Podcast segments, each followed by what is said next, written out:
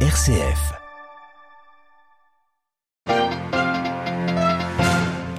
Les communications à nouveau coupées à Gaza faute de carburant alors que l'opération ciblée de l'armée israélienne se poursuit dans l'hôpital Al-Shifa, un autre hôpital de Gazaville pris pour cible selon le Croissant Rouge palestinien.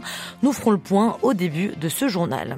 Le glyphosate autorisé pour 10 ans de plus dans l'Union européenne, les 27 pays membres n'ont pas réussi à se mettre d'accord. C'est donc la commission qui a tranché. Les précisions de notre correspondant à Bruxelles à suivre. L'église chevet des victimes de l'ouragan Otis à Acapulco, station balnéaire mexicaine dévastée par la tempête. Nous entendrons le témoignage de l'archevêque de la ville, Monseigneur Leopoldo González González. Et puis en fin de journal, nous reviendrons sur le discours du pape, aujourd'hui sur la sainteté. Elle fait appel à trois dimensions selon, selon le Saint-Père, unitaire, familial et martyrial. Radio Vatican, le journal, Alexandra Sirgan. Bonsoir à tous. La bande de Gaza à nouveau coupée du monde. Selon le chef de l'agence de l'ONU pour les réfugiés, faute de carburant, les communications sont totalement bloquées avec l'enclave palestinienne. Lors de son point presse aujourd'hui, l'agence onusienne a également dénoncé, je cite, une tentative délibérée d'étranglement de ces opérations humanitaires à Gaza. L'armée israélienne, elle, indique se trouver toujours dans l'hôpital Al-Shifa, le plus grand de Gazaville, où sont abrités 2300 personnes. Elle accuse le Hamas d'exploiter ce complexe hospitalier comme base stratégique et annonce avoir trouvé des images relatives aux otages capturés le 7 octobre par le mouvement palestinien. Pendant ce temps-là, un autre hôpital également à Gazaville aurait été assiégé selon le Croissant Rouge palestinien. Le président américain Joe Biden appelle à l'extrême prudence. Le chef de la diplomatie européenne, Joseph Borrell, en visite en Israël ce jeudi, va plus loin et exhorte Israël, je cite, à ne pas se laisser consumer par la rage. Les détails avec notre correspondante à Tel Aviv, Julia Ganancia. Le chef de la diplomatie européenne, Joseph Borrell, est en Israël ce jeudi. Accompagné d'Eli Cohen, ministre israélien des Affaires étrangères, le diplomate a visité le kibbutz Be'eri, une localité ravagée par les attaques du 7 octobre. Lors de sa visite, le haut représentant européen a déclaré « Je comprends vos craintes et votre douleur, mais permettez-moi de vous demander de ne pas vous laisser consumer par la rage. » Il a également appelé à la libération immédiate et inconditionnelle des 240 otages toujours aux mains du du Hamas à Gaza et a ajouté, je cite, Une horreur n'en justifie pas une autre, des civils innocents dont des milliers d'enfants sont morts ces dernières semaines. Fin de citation. Des déclarations qui n'ont que très peu d'écho en Israël. À la mi-journée, aucun des grands quotidiens nationaux ne consacrait sur leur site internet un article sur la visite de Joseph Borrell dans le pays. À Tel Aviv, Julia Ganancia pour Radio Vatican. Et à la frontière avec le Liban, les bombardements s'intensifient. Le groupe armé libanais du Hezbollah a déclaré avoir tiré des missiles sur huit positions à travers la frontière, tandis qu'une dizaine de villages de la frontière sud de Liban ont été touchés par des bombardements israéliens, selon une source de sécurité libanaise.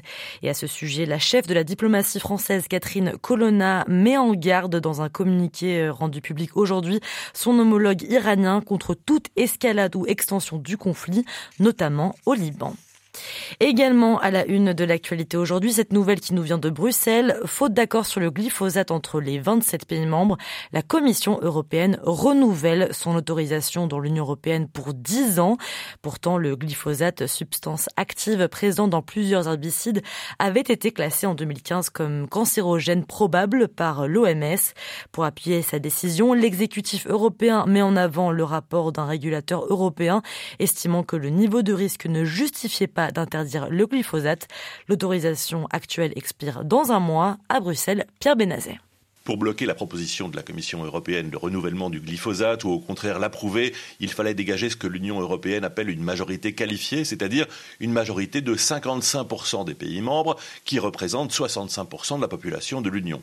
Comme lors du premier vote, il y a un mois, aucune majorité n'a pu être atteinte dans un sens ou dans l'autre au sein du comité permanent pour la chaîne alimentaire et la santé animale. En conséquence, la règle impose que la Commission prenne une décision et elle a l'obligation de suivre l'avis scientifique, à savoir, en l'occurrence, celui de l'Agence de sécurité alimentaire.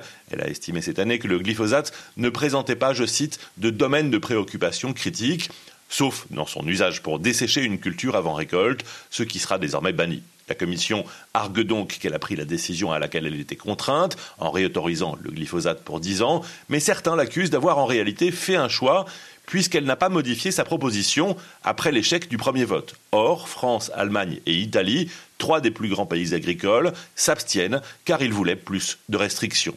Pierre Benazet, Bruxelles. RFI pour Radio Vatican. En Espagne, le socialiste Pedro Sanchez, finalement reconduit par le Parlement à la tête du pays, ce qui met fin à quatre mois de blocage depuis les élections législatives. En échange des voix des indépendantistes catalans, le Premier ministre a promis l'adoption d'une loi d'amnistie pour ceux visés par des poursuites judiciaires. Et puis toujours en Espagne, une toute autre info, elle concerne l'arrivée des migrants sur les îles Canaries. Selon un rapport du ministère de l'Intérieur publié aujourd'hui, les chiffres pour la l'année 2023 ont déjà dépassé ce record de 2006. Depuis le début de l'année, plus de 32 000 migrants ont débarqué dans l'archipel espagnol. Nous prenons maintenant des nouvelles de la cité balnéaire d'Acapulco au Mexique. Deux semaines après le passage de l'ouragan Otis, 100 personnes ont perdu la vie et 36 paroisses de la ville ont toutes été touchées. L'archevêque d'Acapulco, Monseigneur Leopoldo González González, revient sur l'aide de l'église aux rescapés. On l'écoute. La ville a été très très détruite. Il y a beaucoup d'ordures dans les rues, ce qui expose les gens à des risques de maladies intestinales et respiratoires. Nous devons nous demander comment reconstruire les gens, les familles, les communautés, avec le capital humain dont nous disposons en cette période d'urgence. L'archidiocèse aide à répondre aux besoins les plus élémentaires, tels que l'approvisionnement en eau et en nourriture et la fourniture d'abris à certaines personnes. Après le passage de l'ouragan, nous avons installé deux abris pour les rescapés. Nous avons répondu aux besoins alimentaires en organisant des cuisines communautaires et en distribuant des denrées alimentaires provenant de diocèses, de paroisses, d'institutions, de groupes, d'organisations civiles et religieuses, ainsi que de nombreuses familles et individus. Nous avons essayé d'atteindre les personnes qui n'ont accès à aucune aide.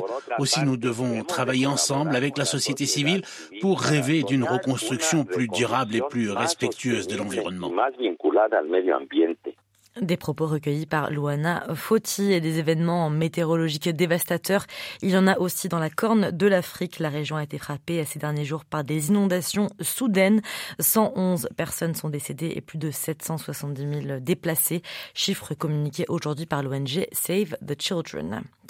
Il n'y a pas d'époque sans martyrs. Le pape a évoqué aujourd'hui la pakistanaise Asia Bibi, la famille Oulma, exécutée par les nazis en Pologne, ou encore les coptes assassinés par Daesh en Libye. Ce jeudi, François est revenu sur trois dimensions de la sainteté, unitaire, familiale et martyriale.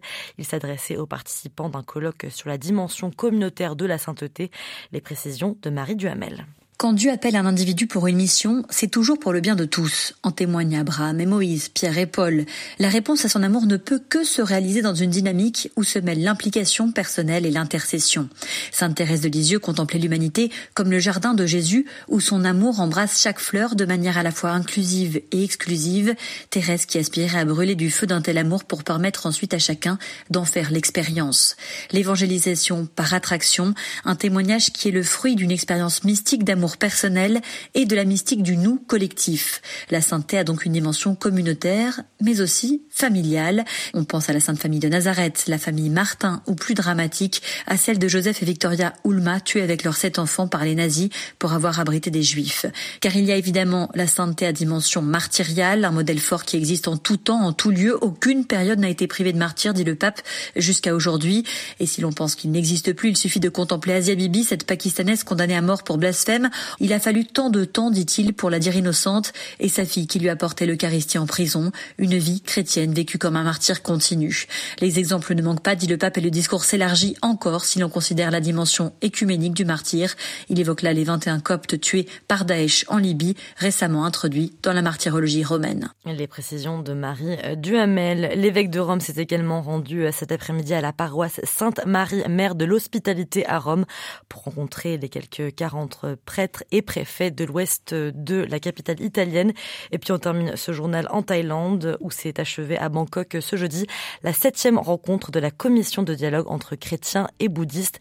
Pendant quatre jours, le dicaster pour le dialogue interreligieux du Vatican a rencontré des représentants de nombreux pays d'Asie du Sud-Est.